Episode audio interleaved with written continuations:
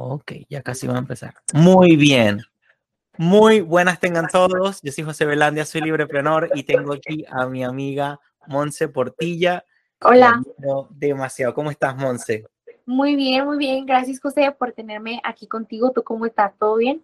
Todo chévere, eh, feliz porque pudimos hacer el tiempo para, para lograr esta llamada y bueno, estaba súper ansioso porque te considero alguien, pues como, como te mencionaba un poquito hace rato, súper inspiradora, o sea, wow, cuánto hubiese querido yo tener estas ideas a tu edad. Y me lo dice mucho, es verdad. Qué bueno, ¿qué tal? ¿Cómo está México? Pues está. en donde yo vivo, sí. En donde yo vivo hay un problema muy fuerte. Eh, hay un problema de escasez de agua y ya lo hicieron nacional. Este, sí, muchos se han preguntado, ay, pero ¿por qué nacional? Si se ha llovido, etcétera. Pero es más administrativo. Los sistemas de agua en, el, en el gobierno no están funcionando bien. Hay mucha deficiencia administrativa, entonces, pues sí está muy complicada la cosa. Por lo menos en donde yo vivo, que es en Nuevo León, al norte, ahí está muy, muy complicada la cosa, pero pues ahí vamos sobreviviendo. Comprendo, comprendo. Y bueno, pienso que eso me gusta mencionar muchas veces que eh, estos problemas a veces sacan lo peor de algunas personas, pero sacan también lo mejor de otras. Sí, tenemos otra visión de la vida, sin duda alguna.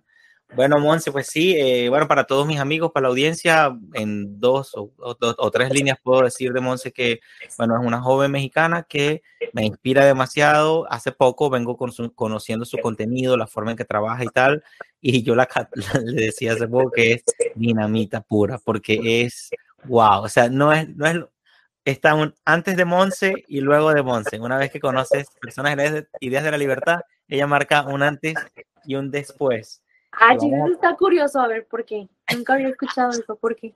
Bueno, porque sabes que cuando hay personas que influyen mucho en nosotros, nos dejan, nos dejan un recuerdo claro, difícil de, de olvidar. Y, y, veo que, wow, tienes una audacia, la palabra es audacia, tú eres una muchacha audaz. Te veo audaz por la forma en que dices las cosas, la forma en que las expresas, la determinación, veo que, que escuchas, tienes muy claras las ideas, pero no eres alguien que no escucha, no estás cegada, no, no estás sumida en un dogma, tampoco en una especie de, de mantra, como también lo vemos. Veo que no solo, eh, no, no, solo, pues todos somos críticos del sistema, ¿no?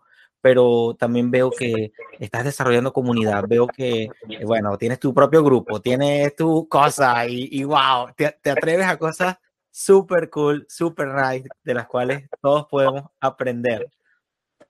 Así es. Y bueno, vamos a comenzar la ronda de preguntas y quiero empezar con Monse. Cuéntanos tu historia y a qué te dedicas. Mi historia, pues es muy corta, tengo 21 años, estoy muy chiquita, estoy terminando la universidad, ya estoy en mi último semestre. Este, mi último semestre es un diplomado en ciencias políticas, entonces pues me voy a graduar de pues, la licenciatura en Relaciones Internacionales y con acentuación también en Ciencias Políticas. Este, tengo 21 años, trabajo ahora en el área de comercio exterior, me dedico a esa área, me gusta mucho, este, pues yo trato de vender, soy vendedora. Qué bueno. Eh, ayudo ahí a la empresa y pues bueno, en eso, eso es, eso es de mí, eso me dedico. ¿Cuál era la otra pregunta? ¿Cómo inicié, no, en esas ideas? Sí, ¿cómo llegaste a las ideas de la libertad? A ver, espera, le podemos, le podemos pedir pausas, ¿qué va a pasar la basura? Y qué vergüenza que se escuche que el din din din de la basura. No sé si lo escuchas. Perfecto. dame, dame, dame, un ratito. Igual ahorita de que le cortas esta parte. Seguro, seguro, seguro. Ok, perfecto. Déjame que, que pase el din din de la basura. Porque los mexicanos iban a saber de que hoy se la basura. Está bien. Oye, no, sí, y, y, costó un poco eh, coincidir, ¿cierto? Para, para hacer esta llamada, porque veo que estás muy ocupada, veo que estás muy ocupada.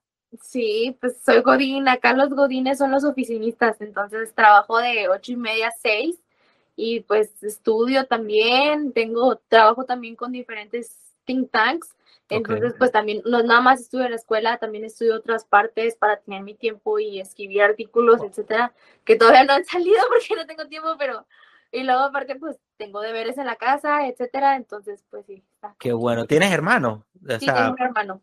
Qué bueno, qué bueno. Me alegra muchísimo, Monse. Bueno, creo que ya, ya después, si quieres, ya le podemos. Seguro, claro que sí. Continúa. Ahora, eh, las ideas libertarias, bueno, la primera vez que yo escuché la palabra libertario fue por un primo mío de Estados Unidos, vive allá en, Dallas, vive en Dallas Forward, y yo, como buena joven universitaria, yo era socialista. Pero también mi abuelo, que en paz descanse, que murió recientemente y que pues sí tiene un lugar muy, muy profundo en mi corazón. Mi abuelo fue comunista. Eh, en la época del, del año 68 hubo una matanza a los universitarios acá en México y eso, o sea, los, los, protestantes universitarios en ese entonces sí tenían muchas ideas comunistas. Mi abuelo era uno de ellos, en los que estuvo participando. Entonces, tiene mucho peso histórico eh, todo el, la ideología de mi abuelo en ese entonces. Y cuando yo empecé con, a leer y empecé con esas ideas, mi abuelo siempre me regalaba libros y siempre me regalaba, me regalaba libros con, con este, pues Cierta inclinación. Ajá, Exacto. Entonces, pues sí, o sea, influenciada por mi abuelo, de hecho, él y yo nos llamábamos camaradas, mi abuelo y yo. Este, influenciada por mi abuelo, pues, y además por la cultura progre que estaba en ese entonces surgiendo, pues sí, yo era muy comunista, socialista, me, me gustaba mucho leer, de hecho yo me leía El Capital, y tomó uno de Karl Marx cuando estaba en la prepa, o sea, tan así, este, y la primera vez que yo escuché la palabra libertaria o libertarian, así, libertarian, fue con mi primo, porque él y yo estábamos teniendo una discusión de ideas oh. y él me dijo, yo soy libertario. Y me empezó a contar de lo que querían los libertarios y lo que eran los libertarios. Y mi primera reacción fue, te falta empatía. lo típico que dicen los socialistas, no te falta empatía. Ya sé, qué vergüenza, qué vergüenza. Pero la verdad no tengo vergüenza en decir que era socialista porque pues significa que los socialistas también pueden cambiar de opinión. Es, es, eso es una, una cuestión increíble. Eh, el, eh, hace poco entrevisté a un niño que se llama Ángel Perdomo, que hablábamos sobre el legado de Antonio Escotado. Esa es la que viene, ah, otro viene más adelante, otro, otra semana más adelante. Y hablábamos de y en la última, la que va a salir este sábado, hablaba con un amiguito mío de infancia, de niño, de jugar pelota y eso, ya en, Venezuela, soy de Venezuela, y bueno, eh, el, abuelo también era comunista. Tenemos, todos tenemos como que una cierta, eh, eh, somos como una generación que tenemos familiares cercanos, personas comunistas, y su relato es fantástico, como el tuyo. O sea, lo más interesante acá creo que mi amigo se llama Lenin a, a propósito. Su hermano se llamaba Ulyanov. Y todos tienen nombres así, Ivanovich. Bueno, fíjate que mi primer nombre es Katia. Mi primer nombre. Katia es un nombre ruso. Y ese es el nombre de mi mamá. Mi abuelo le puso a mi mamá Katia y pues me pusieron a mí mis sopas Katia. Pero qué vergüenza, soy libertaria con un nombre comunista. No, y bueno, y el otro amigo mío se llama Lenin, por favor. Se llama Lenin, vaya. Lenin, qué vergüenza. Sí, sí. Y, mm, ahora bien, eh, ok, tuviste una primera discusión con tu primo, eh, pero que por teléfono o por mensaje de texto. No, nosotros, yo los visitaba a Estados Unidos. Yo los visitaba, él los visitaba. Y en un día, bueno, sí, creo que la primera vez sí fue por teléfono porque me estaba ayudando a una tarea eh, sobre la historia de Estados Unidos. Y estábamos viendo sobre la guerra civil y estábamos platicando porque obviamente eh, el contexto en el que yo a mi clase era desde una visión demócrata, ¿no? De los demócratas de Estados Unidos te contaban la historia. Entonces pues, yo le estaba hablando y él fue cuando me dio ese feedback de lo que realmente él veía como eh, medio republicano y medio libertario, ¿verdad? O sea, como que una combinación de ambas cosas, ¿no? Y, este, y ahí fue la primera vez donde yo escuché su término libertario. Después ya en persona, cuando nos vimos, ya como que tuvimos esta mini discusión y tuvimos este como que intercambio de ideas y de, debate. Y ya yo, yo dije, ay, te falta empatía, vale. Pero así fue, eso fue como en el 2018, 2019, más o menos. Y cuando fue, o sea, obviamente duré ese tiempo sin ser, este, sin ser todavía em, libertaria, sí me puse a investigar un poco más. Gloria Álvarez es una mujer eh, de Guatemala que ha dado a conocer las ideas libertarias durante mucho tiempo. Yo la conocí y ya sabía el término libertario cuando la conocí, este, pero nunca me, nunca me enganchó. Ok. Fue hasta el año 2020, más o menos. Fue hasta el año 2020 cuando conocí a un amigo mío, que yo lo quiero mucho, lo aprecio mucho. Este, y bueno, ese, ese entonces, de, en ese tiempo, pues ya había como que leído ciertas cosas de los libertarios, ya me había involucrado más en el mundo, pero nunca me, nunca me amarró. Como que seguía queriendo tener mis dogmas este, de izquierda o socialdemócratas, por lo menos. Pero tenías la curiosidad, tenías el... Sí, la, sí tenía en mi interior la curiosidad y lo leía, o sea, y entendía como que lo básico de lo que creían y así, y veía nada más, pero nunca, nunca me adentré tanto. Hasta ya en la época del, del 2020 más o menos, cuando empecé a entablar más relación con mi amigo Andrew, que es de Venezuela, de hecho, este, mi amigo Andrew me contaba todo lo que sufría por culpa de Hugo Chávez y por culpa de Maduro. Él llegó aquí a México chiquito, pero como quiera, eh, no, o sea, desde el 2014 que no había podido regresar a Venezuela, a su tierra, a ver a su familia, a ver a su gente. Entonces ahí fue cuando dije, si realmente yo, o sea, ¿te acuerdas lo que te dije de que le dije a mi primo, te falta empatía, ¿te acuerdas? Yo dije, a mí es a la que me falta empatía. Wow. ¿Cómo yo puedo seguir ideas de izquierda y tener un amigo que la izquierda le ha destrozado su vida? Y tener un excelente amigo. Yo me sentí hipócrita. O sea, en verdad, yo me sentí súper hipócrita, como no tienes una idea, cuando mi amigo me contaba todas sus experiencias. Y yo dije, no puedo defender ideas de izquierda o ideas socialistas teniendo un amigo que está sufriendo por ese, por ese tipo de ideología. Y ahí es cuando yo dije, yo soy la que, la que no tiene empatía. O sea, o sea sí, sí te, y ahí es, o sea, sí, hay gente que, y te digo porque he trabajado con migrantes, he ido a ayudarles a, a los migrantes que vienen de Honduras, de Guatemala, de El Salvador, de Nicaragua, de Venezuela, de todos lugares pasan por mi región para ir a Estados Unidos. Entonces he ido a esos lugares a ayudarles, a darles ah, pues alimentos, comida, juguetes, etcétera, a los niños. Eh, y, y, cuando ves todo lo que dejan esas personas, dejan literalmente su vida y arriesgan su vida, hay gente que muere. Sí. O sea, hay gente que muere en recorrer todo el continente y no es solamente en buscar el sueño americano, es, o sea, la gente muere en buscar la libertad. La gente sale de su país en buscar la libertad y no la libertad para fumar marihuana. Porque hay gente que dice, ah, es que quieren libertad que terminan excesos. No, o sea, no quieren libertad para fumar marihuana, quieren libertad para trabajar y ganar dinero. Y utilizar ese dinero para poder vivir, porque en el país en donde están no lo pueden hacer.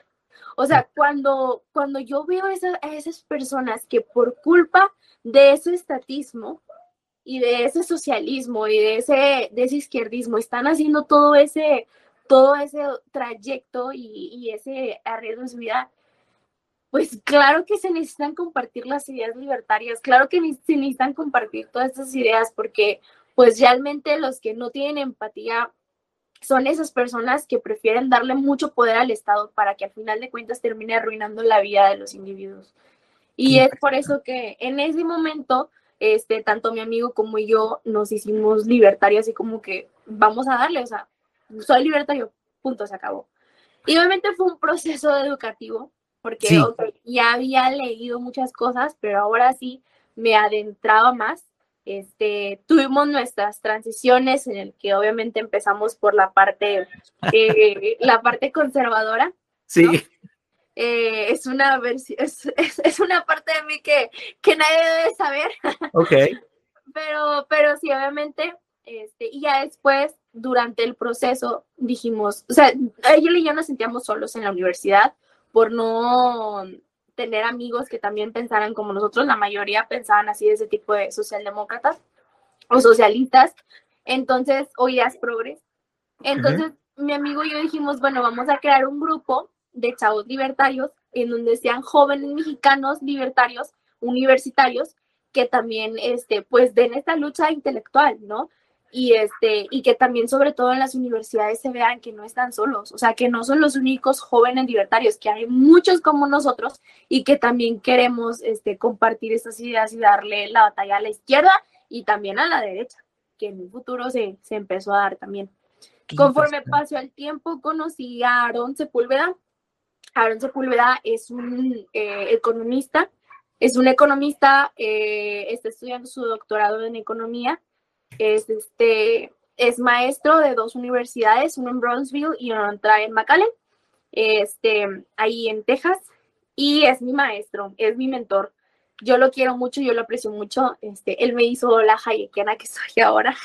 Pudiéramos, pudiéramos hacer una entrevista con tu mentor, claro que sí. Sí, claro, claro que sí cuando él también tenga tiempo, porque él tampoco tiene tiempo. Lo imagino. A veces es como que tiene cinco minutos para hablar y yo sí, captamos y hacemos una llamada que pues sí termina en horas, pero sí, o sea, este, es mi mentor, yo lo quiero mucho. Este, es como un hermano mayor para mí. Eh, los dos, bueno, yo soy una chica cristiana, yo soy bautista.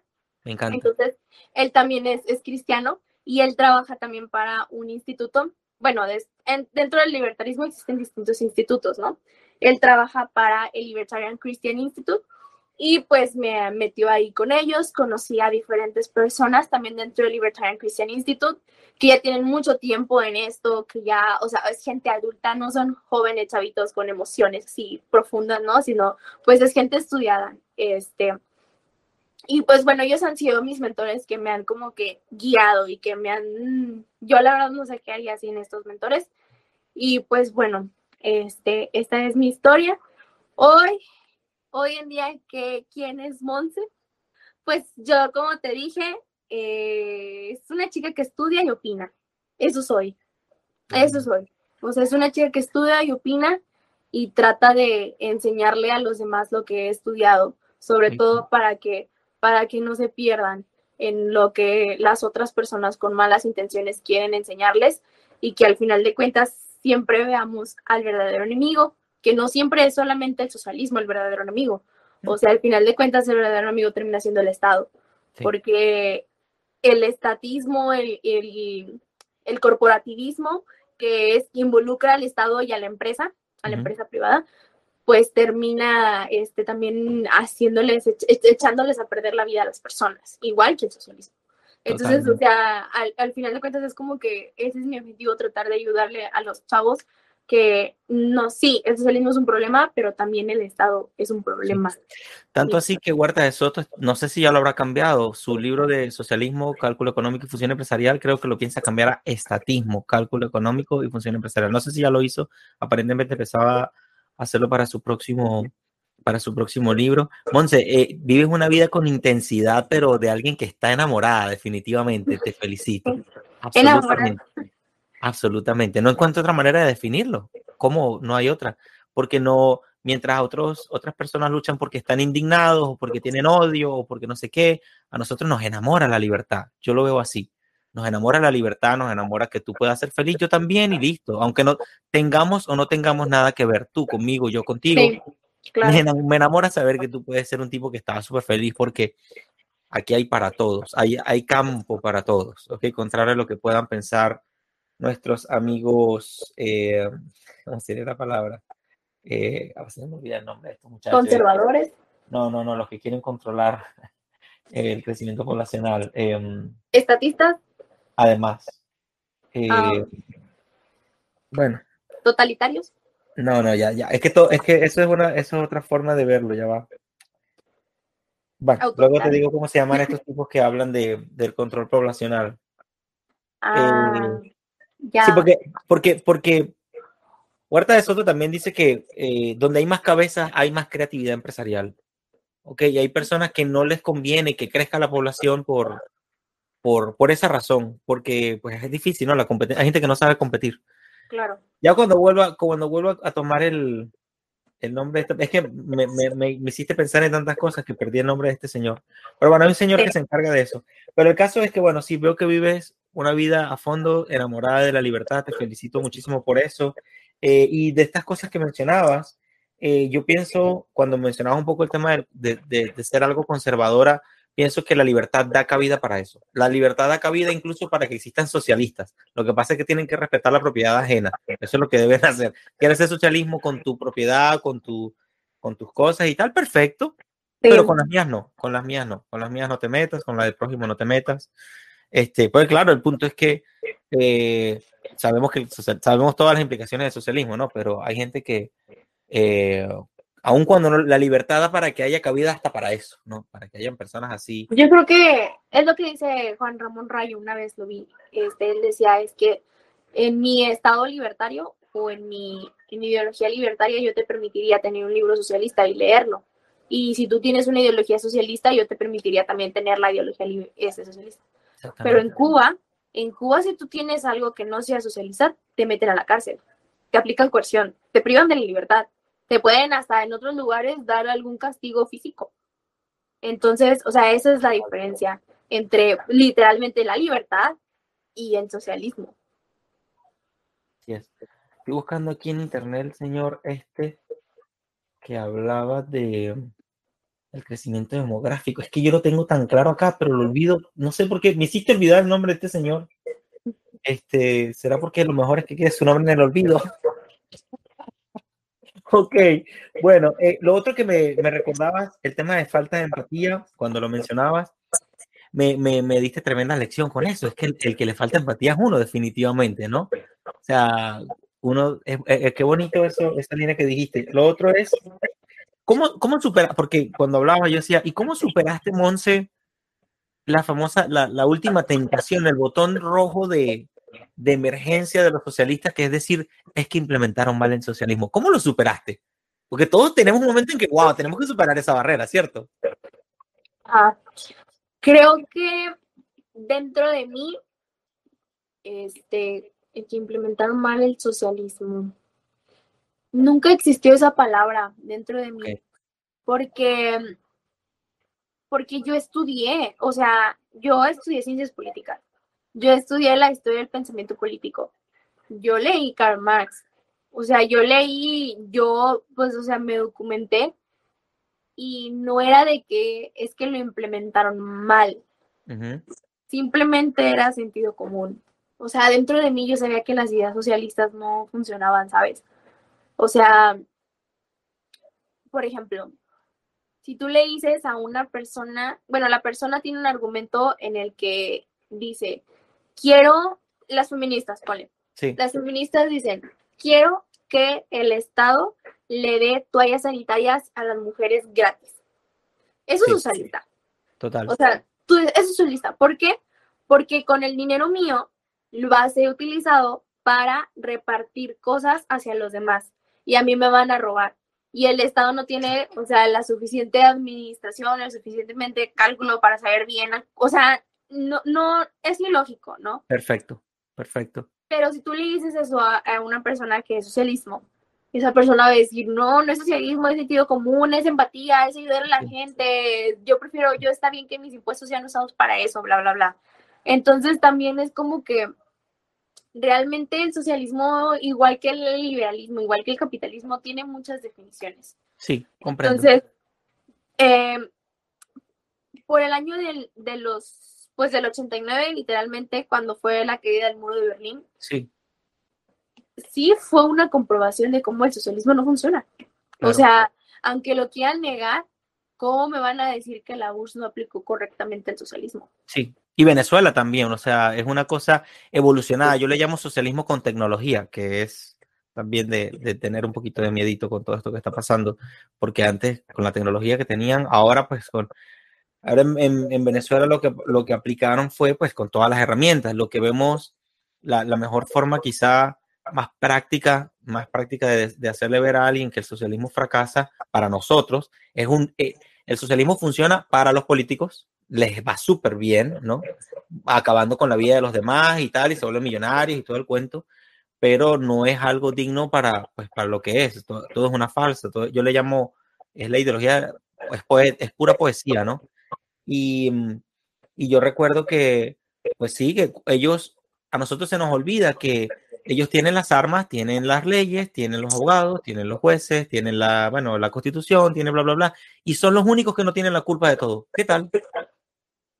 No, y también este, estamos acostumbrados, por ejemplo, allá en, en, Estados Unidos está el demócrata y el republicano. Demócrata a izquierda, republicano a la derecha. La realidad es que, pues, ya es un poquito de todo. O sea, yo entiendo que hay demócratas que pueden ser un poquito más liberales económicamente y republicanos que en realidad no son tan liberales económicamente. Este, sin embargo, existe esto de la socialdemocracia. Por eso es lo que yo llamo, en México, este, yo a la conclusión de que ya socialistas es una palabra muy, muy manchada. O sea, el socialismo ya saben todos que es, alarmista o sea, es preocupante. Eh, al menos que izquierdista todavía, o sea, hay gente que sí se llama izquierdista, pero no, no hay gente que se llame socialista al menos que, tenga abuelos comunistas, etcétera. O sea, simplemente es una palabra que ya, que ya es peyorativa. Sí. Entonces se llaman socialdemócratas. Correcto. Y así es como se hacen llamar, yo soy socialdemócrata. Y al final de cuentas los objetivos de la socialdemocracia son como socialistas, ¿no? Sí. Es una este evolución, una evolución en la implementación, es otra forma de implementarla. Ajá. Y, y, algo que yo he notado es que la gente, o bueno, ciertos estudiantes en ciencia política quieren aplicar o dicen que aplicar lo que sucede en los países nórdicos de, de pues esta forma de dar servicios gratis. Obviamente entendemos que el servicio es administrado por el privado primero, antes que el Estado, en ciertos lugares, pero acá lo quieren administrado por el Estado.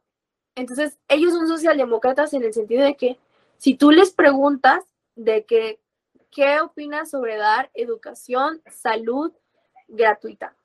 Van a decirte sí. Ahorita que tenemos este problema con el agua, en donde no hay suficiente agua en los hogares por una falta de administración bien efectiva del Estado, y yo digo, es que, pues, privatizar el agua, todos se asustan. Y todos dicen, no, eso no es la solución, y que bla, bla, bla. Y es como que, bueno, pues sigue sin agua. O sea, al final de cuentas, este, los mexicanos siguen queriendo tener cosas que dé el Estado, porque no saben que el privado realmente funciona. ¿Y por qué no saben que el privado realmente funciona? Porque lamentablemente el corporativismo ha dañado mucho, o sea, le ha hecho mucho daño también al país, en el sentido de que el Estado le ha dado a las empresas esos privilegios que al final de cuentas hacen oligopolios, crean monopolios, etcétera, y, le, y hace que esas ideas socialistas de derecho de los derechos laborales, derechos de los trabajadores, etcétera, pues triunfen, porque en realidad de lo que se quejan las personas no es tanto del capitalismo, es del corporativismo, porque el capitalismo no son privilegios del Estado. Sí. Entonces, creo que esa es la conclusión. Este, la palabra capitalismo y socialismo son demasiado peyorativas este, a la gente no les gusta. Hay libertarios que prefieren llamarse pro libre mercado en vez de pro capitalismo. A mí, yo sí pienso que podemos rescatar la palabra capitalismo todavía, este, diciendo un capitalismo de libre mercado, ¿no? Eso es lo que yo apoyo. Y lo otro que, que, que dicen de que el privilegio, o sea, los, los monopolios, porque si tú googleas capitalismo, te va a aparecer una imagen de un señor gordo de que agarrando así al mundo como que controla todo. Y eso no es capitalismo. Este es el propio presidente. Ajá, exactamente. Entonces, pues así, así está la cosa. La verdad es que no, no es de que es que no, no se implementó el verdadero socialismo.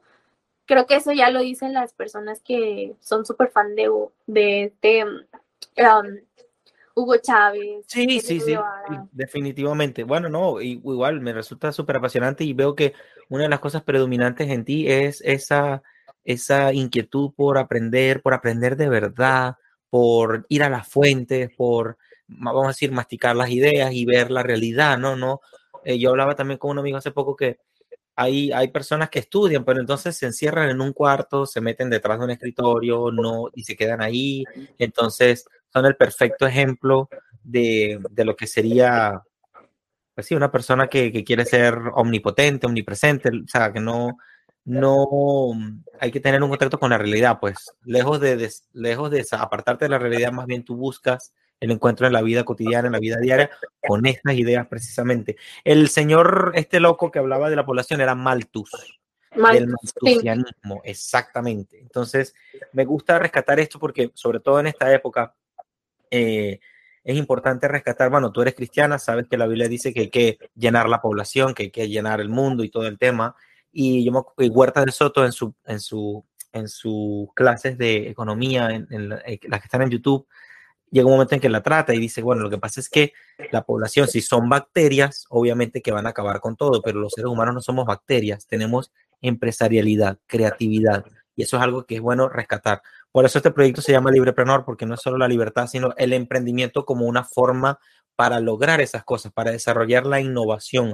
En la medida que crece el emprendimiento y la innovación, estas plazas corporativistas y estas plazas estatistas se, tienden, se tienden a reducir porque claro, es muy difícil competir contra mil personas que están actuando, trabajando y funcionando.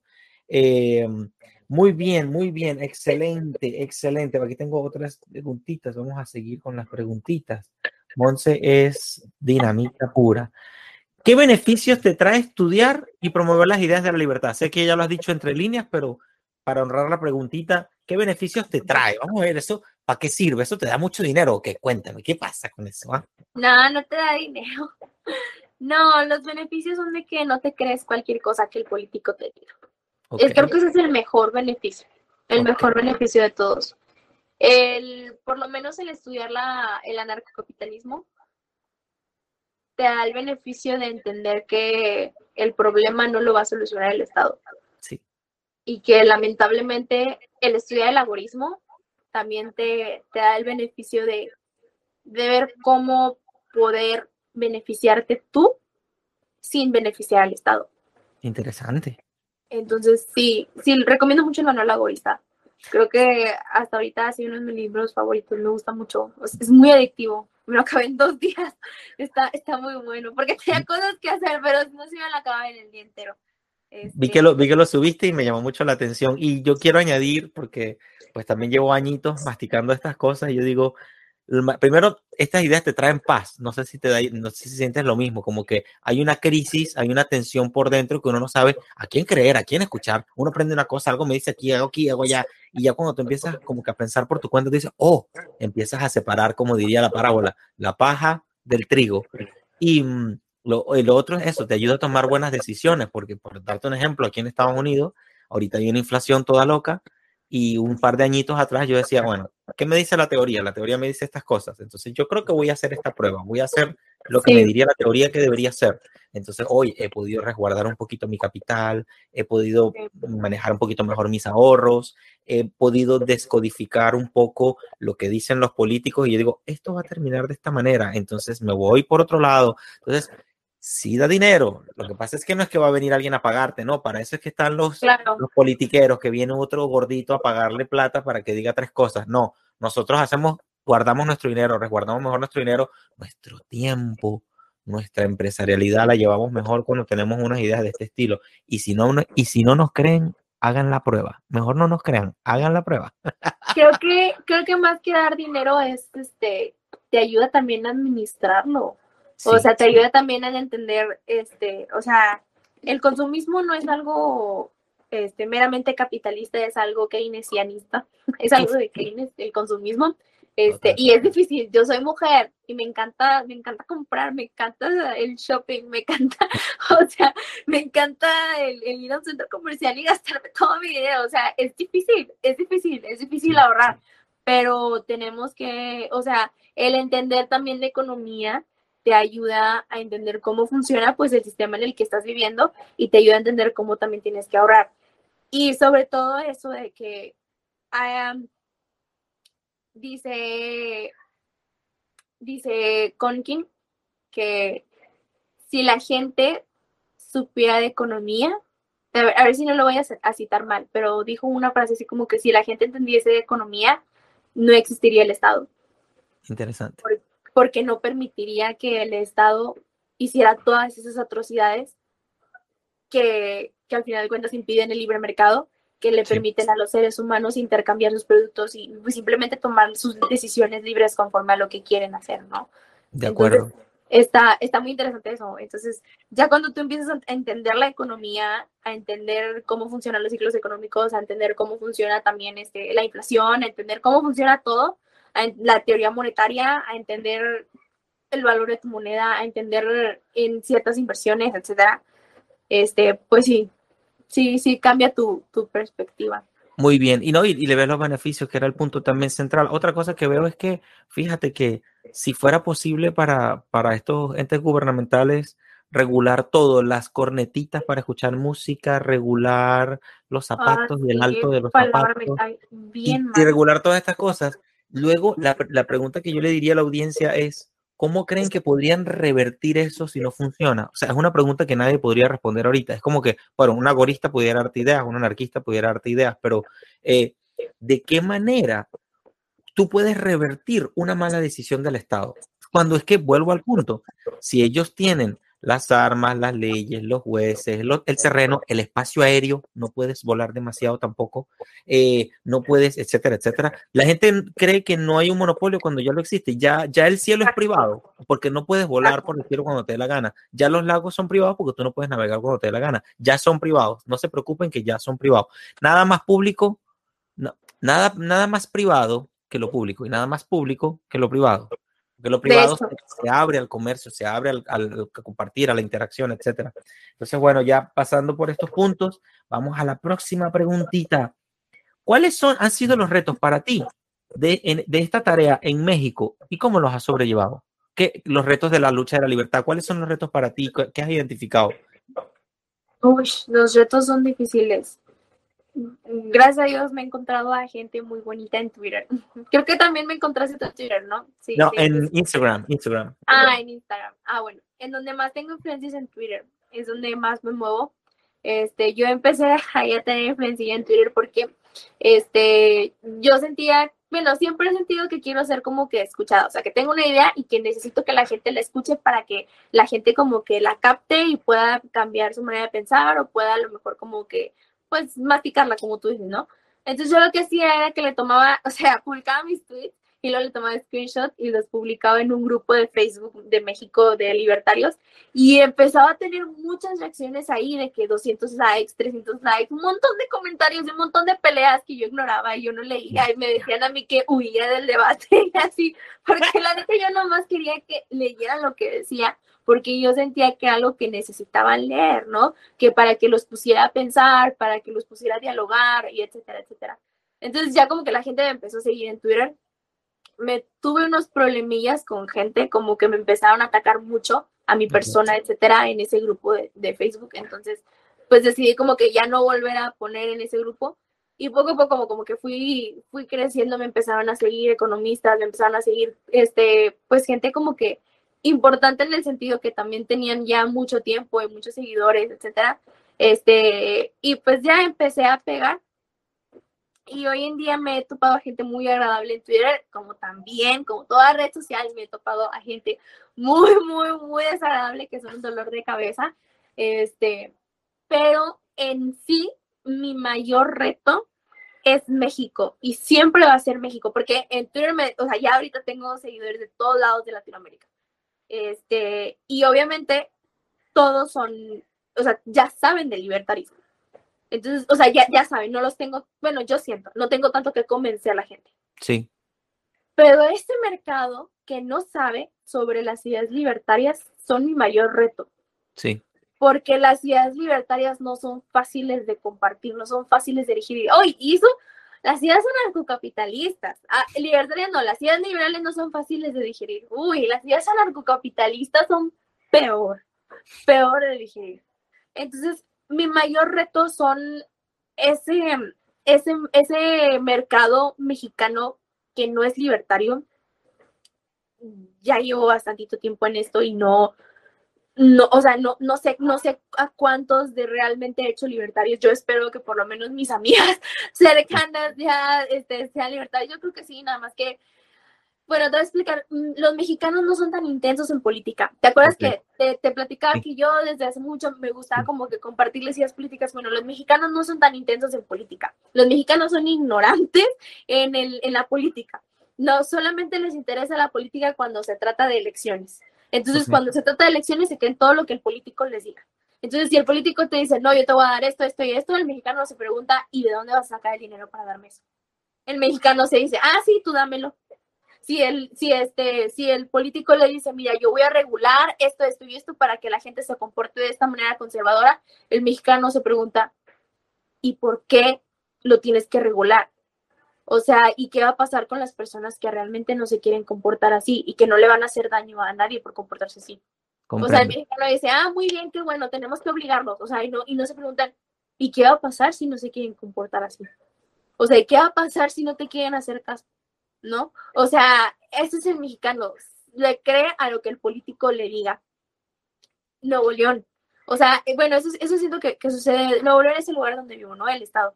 Entonces, eh, llega un gobernador, o sea, salió un gobernador de un partido político muy corrupto y entra en campaña un gobernador y dice, yo soy independiente, no tengo partido político, voten por mí.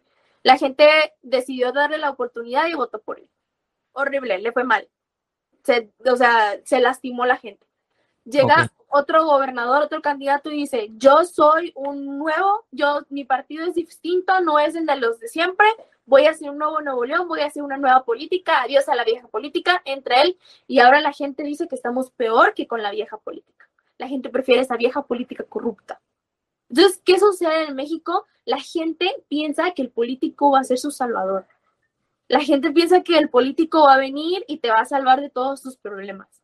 Porque la gente no se quiere salvar a sí misma, la gente no quiere entender qué es libertad, la gente no quiere entender qué es el, el trabajar, realmente ganar lo tuyo, el ahorrar y el invertir, todas esas cosas. Entonces, ese es mi mayor reto con los mexicanos, el asistencialismo y no nada más el asistencialismo en el de que eh, el Estado le dé dinero a la gente que no hace nada, porque eso es algo que, que sí pasa. O sea, no nada más eso. O sea, el asistencialismo en el sentido de que quieras que el Estado sea tu salvador, cuando en realidad va a ser tu perdición, ¿no?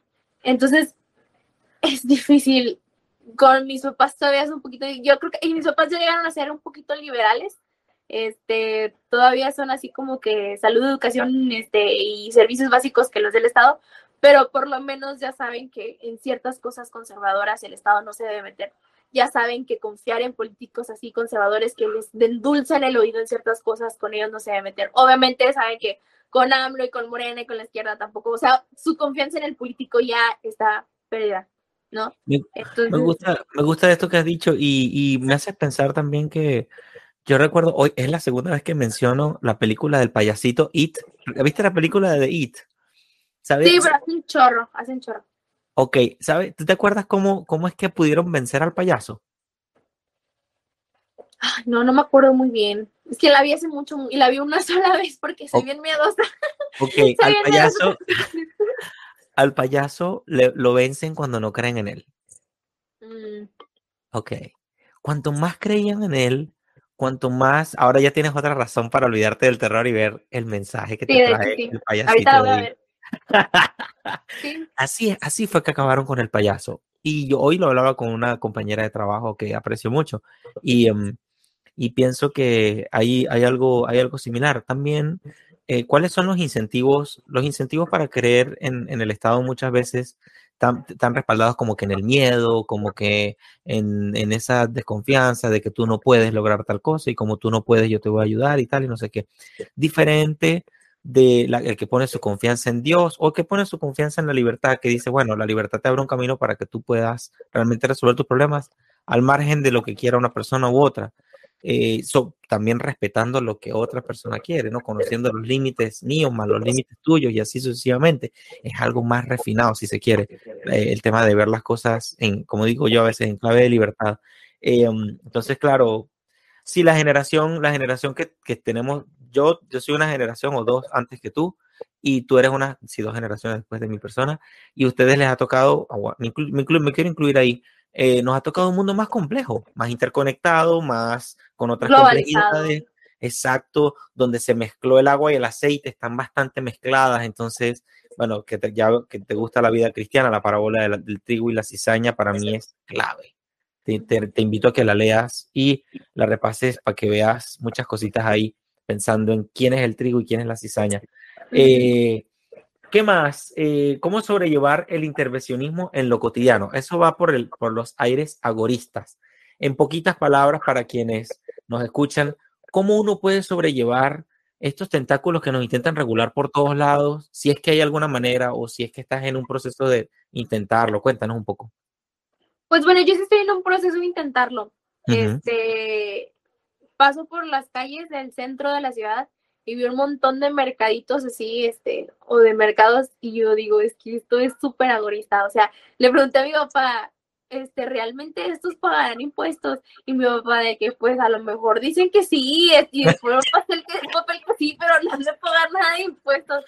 Entonces, yo creo que lo ideal sería como que, por ejemplo, esos mercados de marketplace de Facebook, el consumir ahí o el en ciertas tiendas este eh, de voy a escuchar algo muy pobre no sé pero el consumir de esos negocios locales de tus amigos esos emprendimientos locales o sea ellos no están pagando impuestos.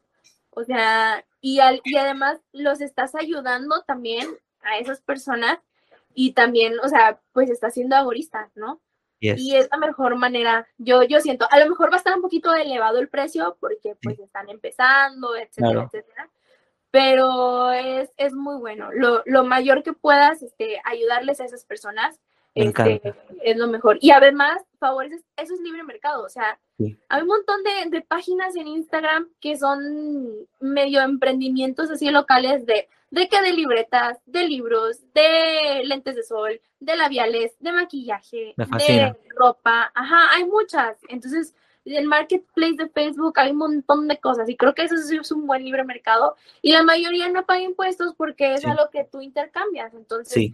Es una buena manera de aplicar el egoísmo y el libre mercado. Hay otra forma que tú ya practicas que es en la autoeducación eso es una forma que se puede eh, promover, porque todos, yo no me acuerdo quién decía eso, bueno, es que he hablado con tantas personas recientemente, uno decía, eh, pensar en YouTube es pensar en educación gratuita. No, not quite, not exactly, pero casi. Y así hay otras, hay otras, hay muchas, hay muchas, hay muchas. No, y también algo que es muy bueno de la escuela austriaca, algunos austriacos están en contra de, los derechos de autor, o bueno, de, de la propiedad intelectual, para ser precisos. Entonces hacen que sus libros estén, en, estén piratas. Y, yo una vez dije, la piratería de los libros de la literatura austriaca o libertaria ha ayudado a la educación libertaria, en, el, en la autodidacta. O sea, mucha gente ha, encontrado ideas de libertad gracias a que sus libros los encuentras muy fácilmente. Yo te voy a decir, te voy a decir, tú me has hecho reflexionar en algo y qué alegría con esto. Si hay algo que tú no puedes regular es el talento. El talento es el output, es lo que sale de esa creatividad, de esa disciplina, de esas horas de capitalismo, ahorro y trabajo duro. ese talento viene de ahí. Y, esto duro, durísimo. Duro, durísimo. que tú puedas estudiar, porque es una disciplina. Tú gastas, metes tiempo a, leer, a verte un videíto, a pensar, a salir a la calle, a imaginar, tal cual Miguel de Cervantes, pues en una, en una, en una, en un relato, sí, y, en una, oh, fish, en, una especie de, eh, de, vida eh, caballeresca, de vida, uno, uno, se, uno se mete en otro mundo, uno vive en 3D, en 4D, en 5D. Ah, porque tiene otras cosas en la mente que las vas pensando. Y ese es el ejercicio que recomienda mucho estos autores y me gusta mucho, pues, lo repite mucho Huerta de Soto, estar siempre pensando, ¿qué puedo hacer aquí? ¿Qué puedo hacer acá? Y para mi audiencia, esta juventud, como, como lo que tú eres de, esta generación, eh, design thinking. Investíguenlo, googleenlo. Design thinking es esa herramienta súper poderosa que enseña la innovación. Innovación. La innovación, ese bicho raro que solamente algunos lograron, ya tiene una ciencia y se llama design thinking. Y es lo que se necesita, ese músculo, preparar el músculo de design thinking o de emprendimiento o de las ideas, de masticar las ideas de la libertad, son músculos que tenemos que desarrollar por el resto de nuestras vidas. Y por eso también me parece un agorismo eh, la autoeducación. Lo que tú haces, tener un mentor, estudiar por tal, tal, ok. Sí, venimos de un sistema oscurantista que, que te quiere tapar, cerrar, tapar los ojos, no pienses, no, vas a pensar lo que yo te digo, vas a decir lo que yo te digo, vas a leer lo que yo te digo. No, estamos rompiendo esas barreras de, de muchas maneras. Y finalmente, ¿cuál sería tu recomendación para conocer más sobre el capitalismo o libre mercado en el mundo de hoy? Mm, pues como ya te había comentado, existen estos think tanks que ayudan mucho a tener artículos sobre ciertos temas relacionados. El Mises Institute, el Cato Institute, el tal, tal, tal Institute, hay un montón de institutos. Este, y lo bueno de estos es que tienen muy buenos artículos, por ejemplo, cosas que Mises dijo, cosas que Hayek dijo, cosas que incluso Menger dice, este, pero obviamente, por ejemplo, el libro de la acción humana tiene muchas páginas. Y no está mal, no está mal, no digo que, ay, no lo lean porque tiene muchas páginas, no, no voy por ahí. Puede que si tienes una duda precisa, definición del capitalismo, pues obviamente si te lees un libro enorme, pues vas a tardar mucho en encontrar esa, en resolverte esa duda precisa. O sea, hazlo, léelo. Obviamente no te digo que no leas, léelo, inténtalo, o sea, hazlo. Pero, este, si quieres respuestas rápidas, porque bueno, yo así soy por lo menos. Yo soy de que en esto sí como que respuestas rápidas y obviamente buscar como que una buena fuente. Esos institutos con estos artículos que tienen ayudan mucho. Em, y ya después, eh, otras cosas es, son esas clases es clases que tú dices, esos videos de YouTube de Huerta de Soto, de, de Bastos, incluso de Rayo, que hablan muchas cosas como, no sé, quieres saber alguna noticia del mundo y Rayo ya habló y de una perspectiva liberal sobre esa noticia, puedes leer, ver el video y aprenderle, ¿no? claro, y a, este partir, y, y a partir de ahí, si quieres investigar más, pues estudiar más, exacto. Ajá. Leer la literatura austriaca es, es algo bueno, este, para entender un poquito más de economía, porque, eh, ojo ahí, eso es lo que dijeron los del Austrian Institute. La escuela de economía austriaca no es una ideología política, es una escuela de pensamiento económico. La escuela de economía austriaca no es una filosofía política, o sea, no es, no es una filosofía, es una escuela de pensamiento económico y dentro de esas escuelas existen liberales clásicos, o sea, como, como Hayek, Mises, y también pensadores ya más anarcocapitalistas como Hopper, como este... Yo, yo, pienso, yo, pienso, que estos anarquistas y tal son una evolución lógica de Mises, son, son lo que Mises no logró hacer porque le tocó vivir una época y porque lo decía Huerta de Soto, lo dice Huerta de Soto, hay cosas que todavía no, hay un conocimiento que todavía está por desarrollarse, pero sin duda fue, es, el camino, es, en lo que nos basamos. Nosotros tratamos de, de llevar. Y todavía se sigue desarrollando. Bueno, yo sí soy muy rayodiana, tengo que admitirlo. Yo estoy enamorada de ese tibio socialdemócrata. Lo vi, lo vi, lo vi. sí, yo, tengo que admitirlo, la verdad. Está bien, este, excelente. Y sí, uh, yo sí soy fan de la, de la, de, eso que dice Rayo sobre su crítica al sistema monetario de Mises, hacia la teoría monetaria de Mises. Este, eh, es como tú dices, se sigue desarrollando, eh, son al final de cuentas humanos, cometen errores y, sigue habiendo gente austriaca o economistas austriacos que siguen empapándose más de, de lo que dicen y encontrando esos errores y tratar como que de perfeccionar sobre todo eso, perfeccionar las ideas. No se trata de refutar al economista, no se trata de decirle, ay, te equivocaste, significa que en todo lo que dices de hacer, no, se trata de perfeccionar las ideas. Entonces es algo que Rayo hace, perfeccionó las ideas de Mises. Es algo que también David Ricardo en su momento hizo con Adam Smith, o sea, perfeccionó sus ideas. Entonces, sí es algo que, que, que, está bien, a lo mejor en un futuro va a venir otra persona demasiado inteligente y va a ver algo de rayo y va a decir, ¿sabes qué rayo? Aquí la regaste y voy a escribir un escrito en donde voy a perfeccionar tus ideas. Y en otro futuro, en otros 30 años, va a venir otra persona que también va a leer eso y así, o sea, estamos en una constante evolución. Y, así y, y, sabe, y sabes cómo yo he logrado, yo he pasado por una epifanía similar a la tuya y yo digo, es que la clave es que es un método acabas de descubrir un método. Bastos lo define como método y yo digo, pero ¿por qué Bastos lo define como método?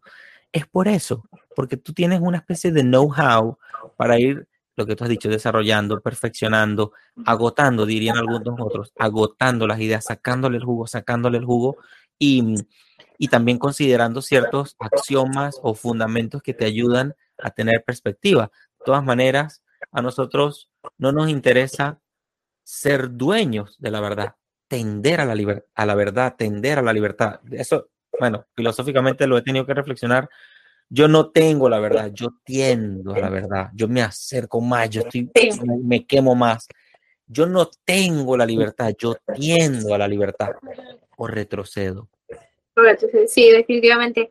Y entonces, bueno, lo que iba con eso es que no necesita, o sea, sí, obviamente siempre voy a recomendar leerlo, leer la, la literatura austríaca es muy buena idea. Sí. Pero no, no se trata tampoco de ser un experto en economía austriaca.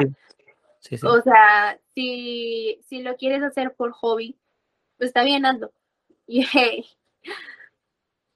hay mucha Además- gente, Sí, Ah, continúa, continúa, continúa, continúa. ah, hay mucha gente que, que también es liberal y también tiene muchas ideas liberales y le gusta leer libros de Ayn Rand. Esos no los recomiendo leer. Ah, no, hay mucha gente que les gusta. A mí tampoco me cae. Ayn Rand, pero bueno. sí. Pero bueno, hay, hay gente que, este, que le gusta Ayn Rand, que un amigo me dijo, es que a mí me sube la autoestima leer Ayn Rand, entonces, si te sirve, si te gusta, este, en ciertas cosas, tiene, tiene cosas, este, sobre el individualismo sí, y sobre, en pro- bueno, el anticolectivismo, sí. que Este sí si puede ser muy útil, puede ser muy útil. Ah, exacto, que puede ser muy útil. Si bien yo lo que difiero con Ayn Rand es que, bueno, existen colectivismos voluntarios, ¿no? Sí. Y no, no, mi enemigo no es el colectivismo, mi enemigo es el Estado. Y Sí. no voy a estar en contra de colectivismos voluntarios, o sea, y ellas sí son más así como que, o de la, de la, ¿cómo se llama? Altruismo también. O sea, también están muy en contra del altruismo, etcétera. Este, bueno, ellos le llaman de otra forma, y bueno, o sea, sí se mete sus fumadas en Rand, Sí, pero hay gente que le gusta, que le entiende y que le sirve. perfecto. Entonces, o sea, yo en lo personal preferiría leer libros austriacos que de Ayn Rand, pero pues al final de cuentas siguen siendo liberales, ¿no? Ayn Rand este, siguió siendo liberal, no fue libertaria porque ella rechazó el libertarismo, pero sigue siendo de este tinte liberal, entonces, Además, tú, tú me imagino que, pues yo no sé, yo de México conozco algunas baladas, conozco rancheras, conozco, y de, bueno, conozco bossa nova de Brasil y conozco eh, música de Venezuela y conozco vallenato y conozco tango y conozco blues, rock and roll, conozco de todo y a la fin, al final es música, ¿cierto? Y pienso que si tienes, si has logrado, además que bueno, las ideas hay que ir digiriéndolas, como tú lo has dicho, no, uno tiene que ir digiriendo las cosas como todo tiene un proceso, ¿no? Este, lo interesante es reconocer eso, que uno está dentro de un proceso porque uno ha descubierto un método, porque uno, a mí no me están, eh, como diría, obligando, o sea, no es como que yo no me pongo bravo con el, con el que no piensa igual que yo, pues, pues si él es libre de pensar como él quiera, con tal de que tengamos los límites claros, perfecto, ¿no? Eh, pero eso, tú, tú, quiero decir que conocer de la literatura, de la literatura, literatura liberal es verdaderamente conocer un océano diferente. O sea, probablemente nosotros hemos vivido nadando en los charcos socialistas y socialdemócratas por años, por décadas, por siglos, por no llamarlo, por, por como por no exagerar. Eh, pero hay otro, hay otro universo interesante que vale la pena que los, que los muchachos, la gente que nos escucha ahorita, que lo revise, que lo vea un poco, que, que, que se entere un poco, así como empezaste tú, otros empiezan. Y lo más bonito de todo es voluntario, como tú lo has dicho. Monse, palabras de cierre. palabras de cierre. No, no sé qué edad tenga tu audiencia, la verdad. Este, hay de todo en este mundo de los libertarios. Mi recomendación es que no, no, no se pongan tristes si ven que el mundo cada vez está siendo más estatista, más estatista, más estatista. Y sobre todo que no se sientan solos, ¿no? El, el, eh, yo mm, no sé, no sé cuánta gente realmente, o sea, no, no sé si realmente las ideas libertarias se hagan populares. Creo que en el 2016, cuando era la etapa de oro de Rayo, por ejemplo, no se imaginaba que en este momento iba a tener tanto boom. Sí. O sea, si bien mmm, no vamos a negar que Javier Milei hizo un gran trabajo en Argentina para Sí. esparcir estas ideas, o sea, eso es, eso es real. Aunque Sí. bueno, ya cada quien tenga su opinión distinta de ese personaje, él ayudó mucho a que estas ideas sean fuertes, al mismo como Gloria Álvarez también ayudó mucho y aunque no me agrade para nada Agustín Laje también ayudó mucho, aunque la gente ya dice libertarias cosas que en realidad no son, pero hay otra gente que a pesar de que empezó por ese camino, este, liber, progre, liber conce, ahora es anarcocapitalista, por ejemplo. Entonces, yo, por ejemplo, qué vergüenza. pero pues sí, este, hay gente que no va a cambiar, que va a querer, que se va a reforzar en ese pensamiento este, minarquista quizás, se va a reforzar en ese pensamiento liberal clásico, se va a reforzar en ese pensamiento conservador político, de super republicano, super pro Trump, pero al final de cuentas, este, como tú dijiste, tú ya, tú ya hiciste la diferencia contigo mismo al leer, al educarte y al conocer todo eso, y también que no se sientan solos. O sea, hay mucha gente que piensa como nosotros, eh, hay mucha gente que, también piensa en esas ideas liberales. No, esto se lo digo mucho a los jóvenes porque los jóvenes les gusta sentirse parte de, ¿no? Les gusta mucho sentirse parte de, les gusta mucho colectivizarse así con, personas que, que piensan igual que ellos. Sí. Entonces, esto sí va como para más a los jóvenes. Yo creo que los adultos, pues ya es como que, ay, pues yo tengo mis ideas políticas y.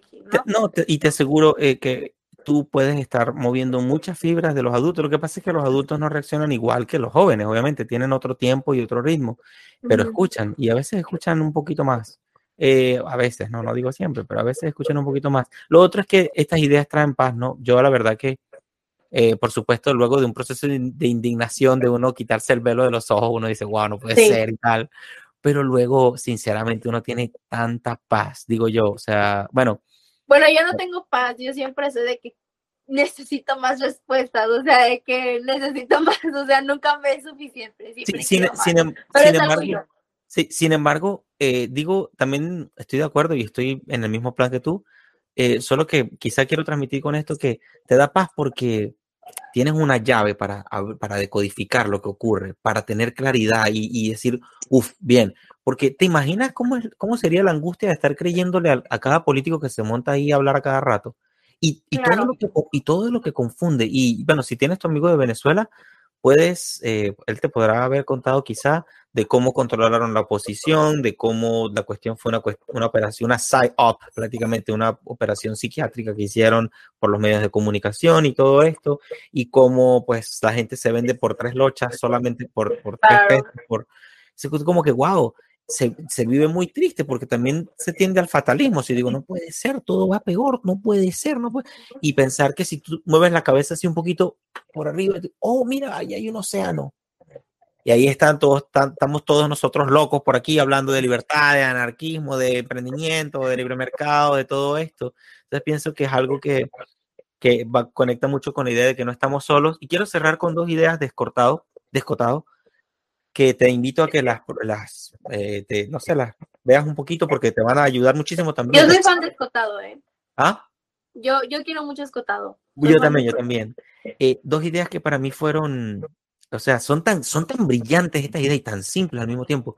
Decía que, mm, una, que el comercio es garantía de movilidad social, entendiendo movilidad social como ese, ese caminito, ese, ese proceso de, de, que la persona pues va, alejándose de la pobreza, no determina su destino, no por su familia, no por su apellido, no por la casta política, sino por la función empresarial. ¿okay? Él no lo habla como función empresarial, él lo llama como comercio, pero cuando él llegó a esa perla, es una perla en el océano, porque la palabra movilidad social es el cambio de verdad. O sea, no es el cambio desde afuera que me aprieta las tuercas, es el cambio que viene de adentro, hacia, hacia la sociedad, hacia el mercado propiamente. Y, em, sí, y la otra es que la verdad tiene fuerza, porque es otra cosa que es importante. Cuando él decía que las mentiras necesitan ayuda del Estado o del gobierno, ¿no? de los gobiernos.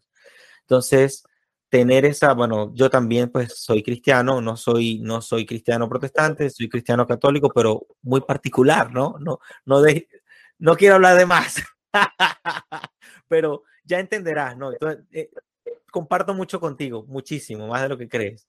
Entonces, pienso que... puedo pelear de política, pero no me gusta discutir sobre religión. total, total. Y sobre todo lo bonito que es que la libertad para que la gente elija su credo. si me gusta, si no me gusta, ya no es mi problema. Tú eliges lo que quieres creer, perfecto. Con tal de que no te metas en, en, mi cuarto o en mi baño o que te metas aquí a dormir conmigo, estamos bien, ¿ok? Em, en cambio, bueno, en, el comunismo no puedes pensar diferente, no puedes elegir una religión y tal, no sé qué, y ni siquiera hablar a aquellos sabios barbudos que empiezan a decir que si Dios esto y que si Dios aquello. Yo soy ateo, pero yo hablo de Dios todo el día. Ok, perfecto.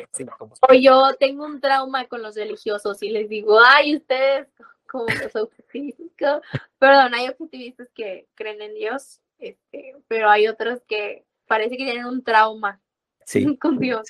Sin duda, sin duda. Y, y bueno, Escotado decía eso, que la verdad, bueno, Jesús es la verdad y que la verdad tiene fuerza propia. Entonces a mí me gusta pensar, creer, sentir, porque lo veo además, que la verdad tiene fuerza propia. ¿Quién te dio tanta fuerza para decir tantas cosas, Monse? ¿Quién te dio tanta fuerza para tú estar que, que te veo, que, que es que eres dinamita pura, por lo que pone eres dinamita? O sea, bueno, es que tiene fuerza propia y, y eso, y nadie te, te ha impuesto estas cosas y tal. Entonces, eh, quiero, quería hacer ese inciso descotado porque en el comercio hay demasiada sabiduría. Vale, eso tú dices que el conocimiento práctico diferencia un buen economista de un mal economista.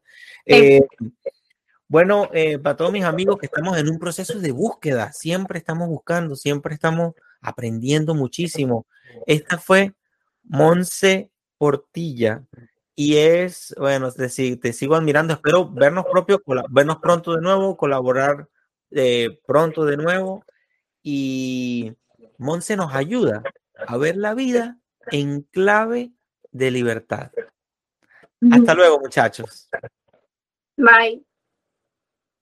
Ya.